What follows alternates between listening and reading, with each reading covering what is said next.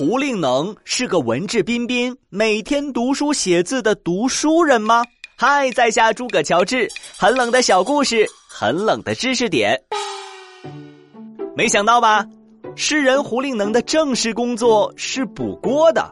传说胡令能曾经做过一个梦，梦里来了一位神仙，把一卷书放到他的肚子里。梦醒之后，胡令能便能作诗了。胡令能留存至今的作品只有四首，但首首都精彩绝伦。